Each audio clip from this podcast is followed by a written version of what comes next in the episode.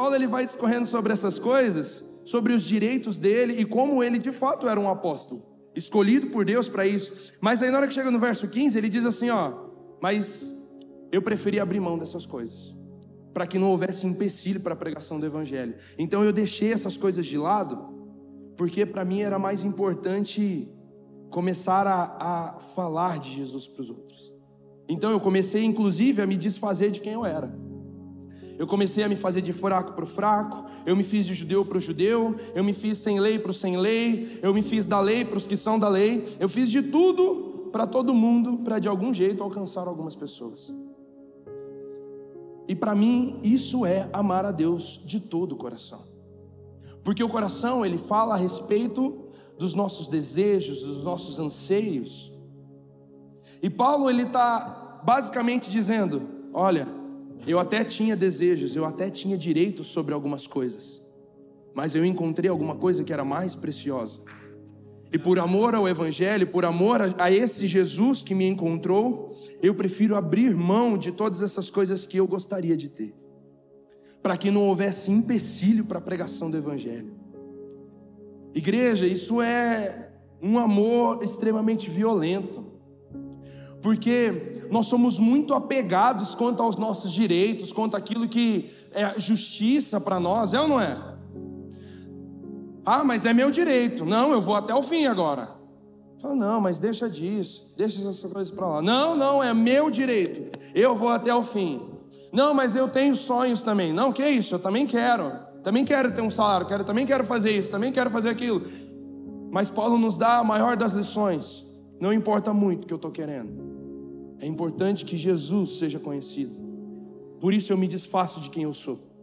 E aqui está um outro ponto desse aspecto de amar a Deus de todo o nosso coração. Porque todos nós aqui, eu acredito, quem aqui acredita na verdade que tem uma personalidade característica? Levanta a mão. Amém. Vocês estão um pouco mais confiantes, mas Vamos lá, gente, vocês precisam ser confiantes. Vocês têm uma característica que é de vocês, amém? Glória a Deus. E aí, alguns de nós às vezes nos apegamos à nossa característica ou a quem nós somos, e nós temos dificuldade de abrir mão dessas coisas, porque afinal a gente já se esforçou tanto, correu tanto para esse lugar, ou a gente agora. É meu jeito, ninguém pode mudar meu jeito, esse é o meu jeito. Mas não é isso que Paulo está nos ensinando. O que Paulo está nos ensinando é: eu me fiz de tudo, porque na verdade eu não sou, não sou nada. Eu sou servo de Jesus e eu preciso fazer o que Jesus deseja que eu faça. Por isso eu vou abrir mão de quem eu sou se for preciso para isso. Então, isso também me ensina que o evangelho ele nos traz alguns prejuízos. Amar a Deus de todo o nosso coração vai nos trazer alguns prejuízos, sejam eles financeiros, emocionais, físicos ou de qualquer outra espécie. Porque amar a Deus de todo o coração, como Paulo bem está descrevendo, é fazer o que é melhor para o outro. Por amor ao meu irmão, eu vou ser menos do que eu sou. Por amor ao meu irmão, eu vou me esforçar para ser um pouco mais parecido com ele. Por amor ao meu irmão, eu vou abrir mão de algumas práticas, de alguns pensamentos. Por amor ao meu irmão, eu vou talvez falar um pouco mais ou eu vou falar um pouco menos. O importante é que o meu irmão conheça Jesus através da minha vida. Sabe, igreja, que em nome de Jesus, nós, como origem igreja, nós possamos ser pessoas completamente prostradas a Jesus a este ponto, de olhar para quem está do nosso lado e nos esforçarmos a ser melhor por eles. Olha para quem está do teu lado e fala: Eu quero ser melhor para você.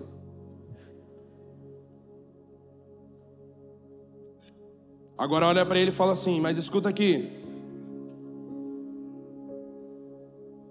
Eu espero que você seja melhor para mim. Aleluia. É assim que a igreja de Cristo cresce. É um fazendo o que é melhor para o outro.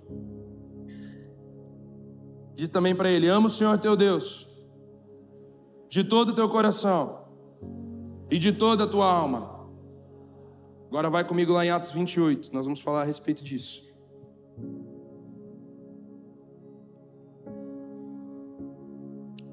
Muito bom esse café de toda a tua alma. Atos 28, capítulo 28, nós vamos ler a partir do verso 30. Enquanto você vai abrindo aí,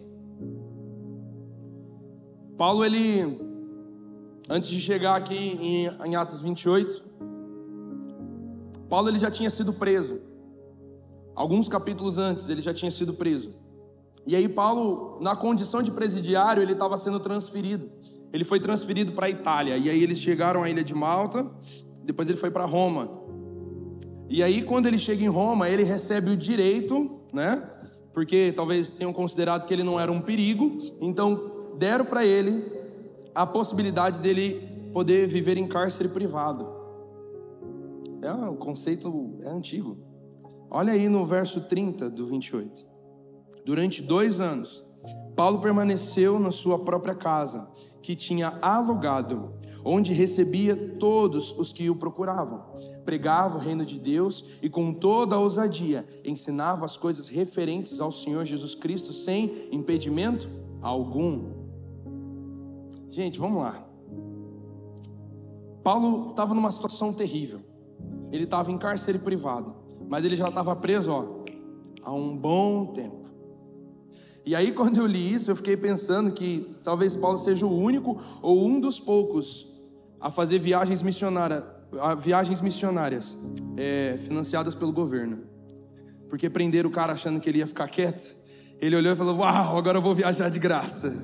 Vamos para a Itália pregar, aleluia bota ele no navio e aí Paulo começa a pregar no navio, chega na ilha de Malta, uma cobra ataca ele, ele mata a cobra, sabe? Igual o meme do Chuck Norris.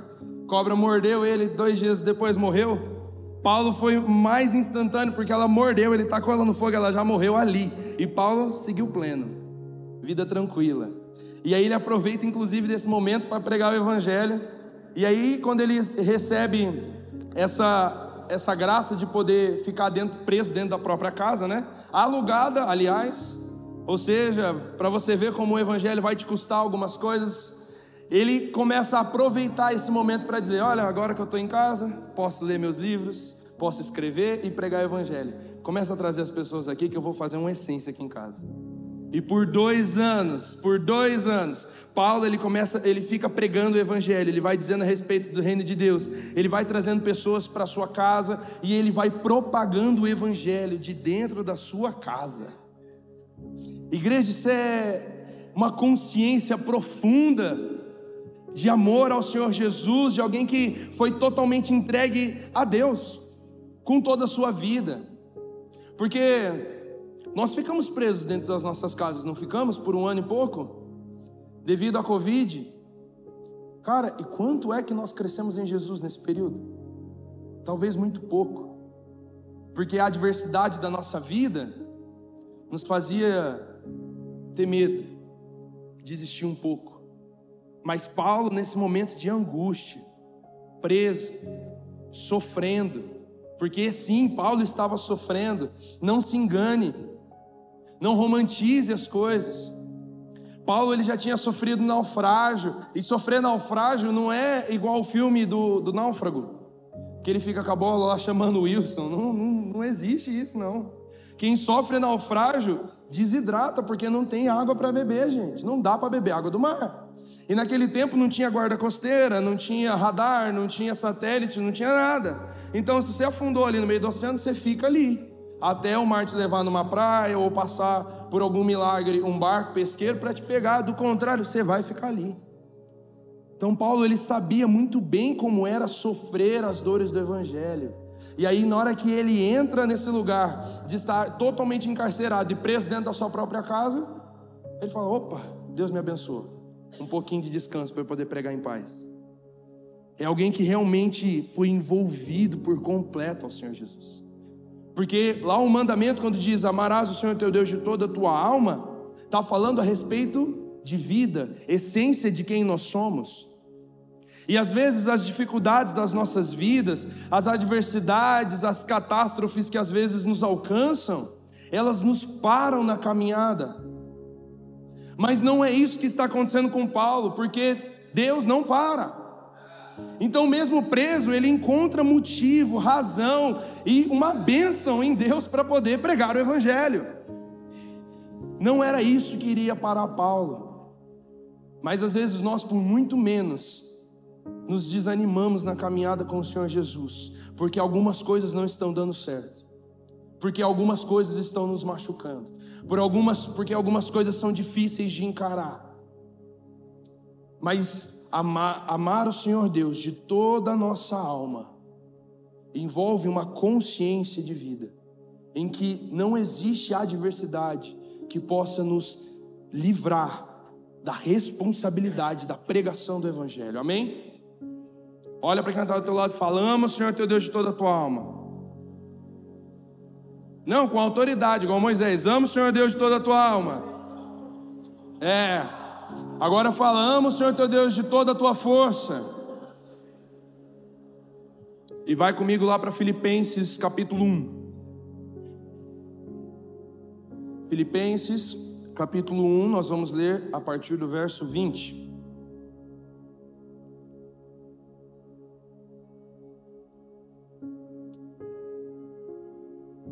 Todos acharam? Amém? Vamos lá, vou te dar mais um tempinho. Filipenses, capítulo 1, a partir do verso 20. Diz assim: hein? Minha ardente expectativa e esperança é que em nada serei envergonhado, mas que com toda a ousadia, como sempre também agora, Cristo será engrandecido no meu corpo, quer pela vida, quer pela morte. Porque para mim, o viver é Cristo e o morrer é lucro. Entretanto, se eu continuar vivendo, poderei ainda fazer algum trabalho frutífero. Assim, não sei o que eu devo escolher. Estou cercado pelos dois lados tendo o desejo de partir e estar com Cristo, o que é incomparavelmente melhor. Mas por causa de vocês, é que é mais necessário que eu continue a viver. E convencido disso, estou certo de que ficarei e permanecerei com todos vocês, para que progridam e tenham alegria na fé. Desse modo, vocês terão mais motivos para se gloriarem em Cristo Jesus por minha causa, pela minha presença de novo no meio de vocês. Ok, Paulo aqui mais uma vez. Carta aos Filipenses, ela não existe um consenso claro e objetivo ou muito certeiro a respeito de quando é que as cartas elas foram escritas. Mas na maneira que normalmente elas são listadas, Filipenses teria sido a sétima carta. Ou seja, já teria passado os relatos do sofrimento da vida de Paulo, que está descrito lá em Atos, e o que também está descrito em 2 Coríntios. Paulo, provavelmente nesse período, enquanto na hora que ele escreve essa carta, ele já era um senhor. Ele era um homem mais experiente, já muito experimentado, já muito sofrido. Ele deveria ter ali dos seus 50 anos para cima. E gente, falar para vocês, chegar nos 50 anos no nosso tempo, hoje é sinal é, é um sinal de coisa muito boa, porque é fácil chegar nessa idade nos nossos tempos. A nossa qualidade de vida, a expectativa de vida no nosso tempo é muito maior. Mas Paulo chegou nessa cidade e ele está escrevendo para os irmãos que estão em Filipe, dizendo assim: Olha, eu estou bem cansado. Para mim era melhor morrer. E eu estou entre as duas coisas: entre partir e estar com Cristo, o que é muito melhor, ou ficar aqui com vocês. E eu estou convencido de que é melhor eu ficar com vocês, porque vocês ainda estão precisando de mim para crescer no Evangelho. Se isso não é amar o Senhor Deus de toda força, eu não sei o que é. Porque, como eu disse, não romantize as coisas. Paulo vai relatar lá para os Coríntios, na carta que ele escreve para os Coríntios, dizendo assim: Olha, sofri açoite, mais de uma vez, 40 menos 1, 39 chicotadas. E, gente, 39 chicotadas não é igual teu pai ou tua mãe pegava a cinta e dava nas tuas pernas quando você era criança. 39 chicotadas Sabe o que ela faz com você? Ela rasga a sua pele, ela corta a sua carne, ela expõe os seus ossos. E ele passou por isso mais de uma vez. E nessa mesma descrição ele vai dizer: Olha, sofri naufrágio uma, uma pancada de vez também. Ou seja, passou por desidratação, privação de sono muitas vezes. Ele não era alguém que chegou aos 50 anos vivendo tranquilo, andando de carro, curtindo um shopping legal. Ele é alguém que chegou nessa idade sofrendo amargamente, apanhando por conta do Evangelho, sendo perseguido, sendo acusado, sendo trancafiado. Paulo era um homem extremamente experimentado no seu próprio corpo. Outra oportunidade ele vai dizer: Eu estou carregando no meu corpo as marcas do meu amor por Cristo. Ele era extremamente experimentado nessa fé e agora ele está escrevendo para os irmãos que estão em Filipe e dizendo assim: Olha, tá difícil, eu preferia ir ficar com Cristo. Mas eu estou pensando e eu estou convencido que é melhor eu estar do lado de vocês para ajudar vocês a continuar crescendo na fé. Irmão, se isso não é amar o Senhor de toda a nossa força, eu não sei o que é. Você entende como isso é extremamente mais elevado do que ter um cargo executivo dentro da igreja? Você entende como isso é muito além do que vir aos cultos, é muito além do que fazer uma boa ação? Amar o Senhor Deus de toda a nossa força custa caro custa muito, cara. Porque às vezes, talvez um pouco feridos na nossa emoção, nos nossos sentimentos, por acontecimentos dentro da igreja, nós já queremos abrir mão dessas coisas e dizer: ah, não, tá bom, vamos seguir minha vida aqui. Assim que for possível, eu vou estar com Cristo e aleluia. Vamos deixar esse serviço para os mais novos, não para Paulo, não para quem está imerso nesse amor por Cristo.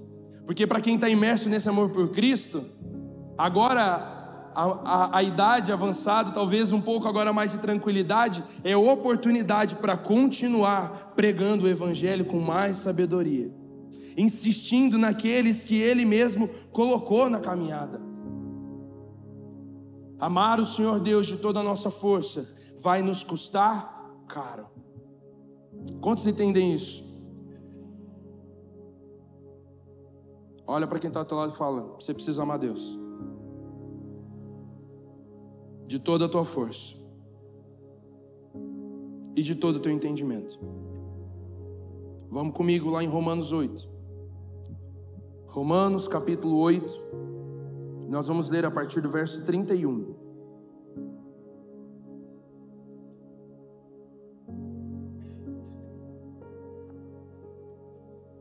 Romanos 8 a partir do verso 31. Enquanto você vai abrindo, eu já vou lendo para a gente ganhar um pouquinho de tempo. Diz assim: Que diremos então à vista dessas coisas? Se Deus é por nós, quem será contra nós? Aquele que não poupou seu próprio filho, mas por todos nós o entregou, será que não nos dará graciosamente com ele todas as coisas? Quem intentará acusação contra os eleitos de Deus? É Deus quem os justifica. Quem os condenará?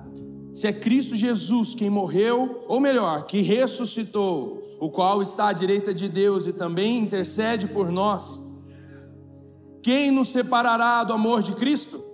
Será a tribulação ou a angústia, ou a perseguição, ou a fome, ou a nudez, ou o perigo, ou a espada? Como está escrito, por amor de ti somos entregues à morte continuamente, fomos considerados como ovelhas para o matadouro. Verso 37. Em todas as coisas, porém, somos mais do que vencedores por meio daquele que nos amou, porque eu estou bem certo de que nem a morte, nem a vida, nem os anjos, nem os principados, nem as coisas do presente, nem o porvir, nem os poderes, nem a altura, nem a profundidade, nem qualquer outra criatura poderá nos separar do amor de Deus que está em Cristo Jesus, o nosso Senhor. Glória a Deus. Poderoso Jesus. Nós te louvamos, Senhor. E é agora, nesse ponto, que eu só gostaria de não ter mais que pregar. Porque se não ficou claro até agora, não sei o que vai deixar claro. Esse texto ele é um texto extremamente poético. E eu sei que esse texto ele é importante e relevante para nós como igreja, porque é unânime que todas as vezes que nós lemos esse texto aqui nessa comunidade ou em qualquer outra comunidade que você vê, existe um fogo que queima dentro de nós quando nós lemos essas coisas. E não é um fogo que surge em nós por uma carência de sermos amados. Ótimo, se Deus, se todas essas coisas podem acontecer e não vai me separar do amor de Cristo, então amém. Então alguém me ama. Não. O fogo que geralmente começa a queimar no nosso coração é um fogo de desejo por essas coisas. É como se isso nos chamasse para Jesus. E aí, olhando para essas coisas, eu não consigo imaginar um outro caminho, se não compreender que o que Paulo está dizendo é: eu estou entendendo todas essas coisas. Mas isso é tão profundo e tão enraigado na realidade dele, que é um texto, ainda que poético e ainda falando do entendimento, é carregado de paixão por Deus. Porque normalmente nós costumamos separar as coisas, aquilo que tem a ver com o nosso entendimento, com a nossa razão, separar dos nossos, dos nossos sentimentos, é ou não é? Mas quando Paulo começa a dizer essas coisas, não é isso que eu enxergo. E como é que eu não consigo enxergar que está carente de paixão isso? No verso 38, ele diz assim: Estou bem certo de que. Essa palavra certo no original ela tem basicamente três traduções. Ela pode se traduzir por persuadir alguém ou por ser persuadido, e a terceira opção é confiar, acreditar. E aí, baseado nisso, que a maioria das, das traduções está falando sobre persuadir, eu entendo que Paulo ele carrega sentimento nisso, porque para mim soa como se Paulo tivesse olhando para nós, olhando para os irmãos lá e dizendo assim: ó, eu estou sendo persuadido, eu estou começando a acreditar, estão me levando a acreditar de que nada vai me separar do amor de Jesus. Porque Paulo não estava falando a respeito de uma filosofia distante, de, um, de uma ideia que alguém um dia pregou para ele. Não, não, não. Paulo estava falando a respeito da realidade da vida dele. Paulo tinha sido acusado, ele tinha sofrido, ele já tinha sido deixado de lado pelos outros. Paulo ele tinha passado tantas dificuldades, mas aí na hora que ele começa a descrever essas coisas, é como se ele dissesse: "Ó, oh, eu acho que Jesus começou a me convencer agora" que não existe altura, não existe profundidade, que não existe presente, que não existe para o futuro, não tem nada que aconteceu na minha vida que me fizesse amar menos a esse homem. Pelo contrário, quanto mais eu me aprofundo nele, quanto mais eu sofro por amor a ele, mais apaixonado eu fico. A minha esperança está em Cristo Jesus. E Entenda, se isso não é amar a Deus de todo o nosso entendimento, eu também não sei o que é. Porque Ele está olhando para todos os seus sofrimentos e dizendo: Eu ainda estou amando Jesus, eu ainda estou desejando Jesus, eu ainda quero estar com Cristo. E é maravilhoso olhar para isso porque Paulo ele era um homem extremamente estudado. Paulo foi criado aos pés de Gamaliel. Paulo tinha o melhor estudo possível daquele tempo. Logo, volta comigo lá para Deuteronômio capítulo 6.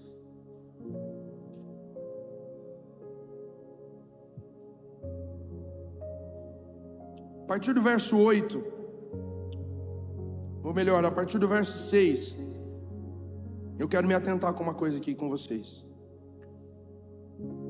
Porque olhando para todos esses exemplos de Paulo, e você vai entender por que, que eu estou usando Paulo como exemplo para todo esse mandamento. Olha aí comigo o verso 6. Essas palavras que hoje lhes ordeno estarão no seu coração.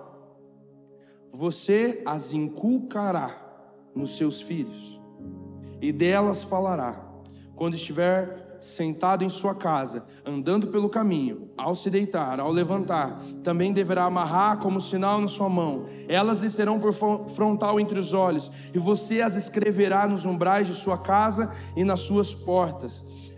Logo eu entendo que o mandamento aqui descrito, ele não, ele não termina quando ele diz: Amarás o Senhor teu Deus de toda a tua alma, de toda a tua força. Ele pressupõe também uma aplicação prática para essas coisas. E isso mostra para mim e reforça que o mandamento ele está dizendo a respeito de uma totalidade, porque ele está falando sobre coisas da nossa rotina.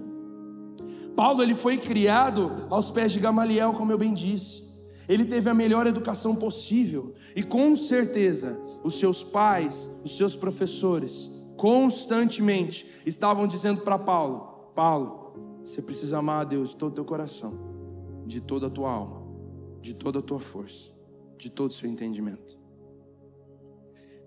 E o que é bonito para mim é que quando eu fui procurar o que esse enculcar, qual era o original disso? Porque eu acho difícil que os judeus tivessem uma palavra chamada enculcar.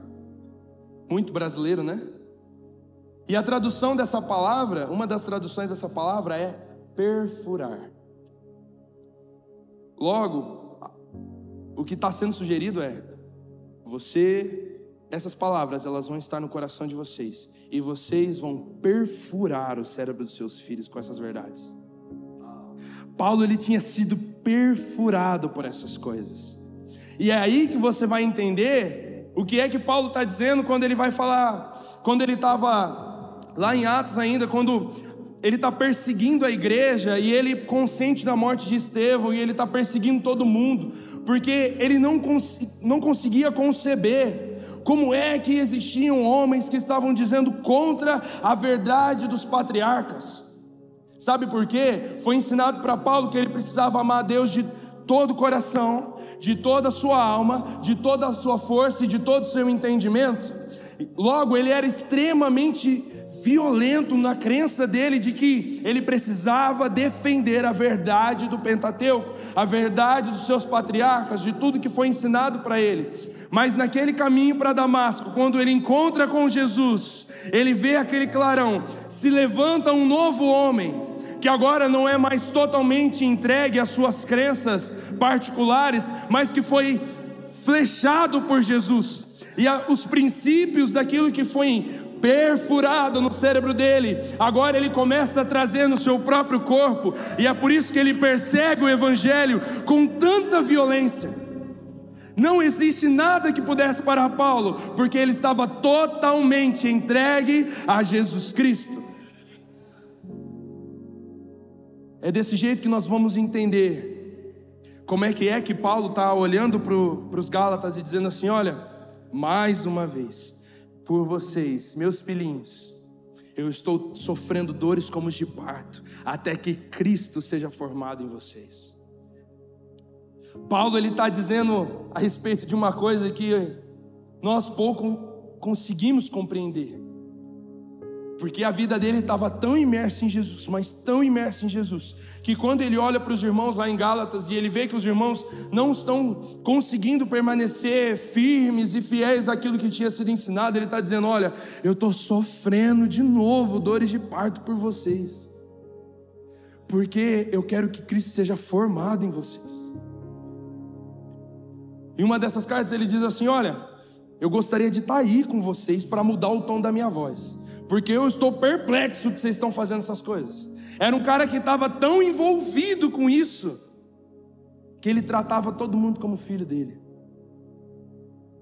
É por isso que, hoje, durante essa pregação, eu pedi que vocês repetissem tantas vezes essas coisas, porque numa tentativa minúscula, de talvez tentar perfurar vocês com essas verdades, que nós precisamos amar o Senhor Deus com tudo que nós temos. Escutem vocês que são pais, eu ainda não tive essa, esse privilégio e essa alegria, mas terei em nome de Jesus. Tenham filhos. Vocês precisam inculcar isso nos filhos de vocês. Nossa, Mateus, mas parece muito radical falar isso, que eu tenho que inculcar, perfurar o cérebro do meu filho com essas coisas. Nossa, mas isso é muito radical. Pode ser. Tem que fazer isso? Tem. Por quê? Porque a Bíblia está mandando. Acabou. Não existe discussão quanto a isso. Ah, mas nos ensinaram que hoje nós temos que criar os nossos filhos e deixá-los escolher sobre todas as coisas. Não. O mandamento é: perfura o cérebro do filho de vocês com essas coisas. Uau, mas Deus é radical. Sim, Deus é radical. E vocês estão olhando para o fruto, fruto de uma radicalidade. Porque eu nunca tive a opção de não viver essas coisas. Para quem não sabe, meu pai é pastor. E uma das memórias que eu tenho com meu pai é meu pai preparando a palavra que ele ia pregar no sábado de manhã. E aí eu sentado com ele na cama e ele falava assim: O que está escrito aqui? E aí eu lia tudo errado. E aí ele falava assim: Peraí, repete comigo. Lâmpada para os meus pés é a tua palavra, e luz para o meu caminho. E esse foi o primeiro versículo que eu aprendi. com a vida deles, eu aprendi que eu não tinha outra opção senão amar Jesus. Porque isso não significa que eu não me desviei, que eu não errei na caminhada, que eu não pequei, porque eu fiz todas essas coisas. Mas o que sempre me trazia de volta para Jesus é me lembrar de como é que meu pai vivia, de como aquilo tinha perfurado a minha mente, de como aquilo tinha perfurado o meu coração. Então, todas as vezes que eu pensava em me distanciar ainda mais de Jesus, me vinha à mente: eu preciso amar a Deus, eu não posso viver desse jeito. Nós precisamos ser perfurados por essa verdade. E igreja, talvez pareça uma coisa muito distante, talvez para você hoje aqui me dizer, Mateus, eu não consigo mudar de direção. Eu não tive essa criação, eu não tive essa oportunidade em família. Mas deixa eu te contar um segredo que talvez você ainda não tenha prestado atenção. Mas Paulo não caminhou com Jesus. Ele teve uma experiência sobrenatural com Jesus. Do mesmo jeito que todos aqui tiveram uma experiência com Jesus. E se você não tem um grande testemunho de dizer, Mateus, eu vi um clarão, eu tive um sonho, uma visão, começa a pensar na sua vida agora. Começa a lembrar de quem você era, o que você fazia, o que você desejava. Paulo, ainda que pelo zelo, ele era um assassino.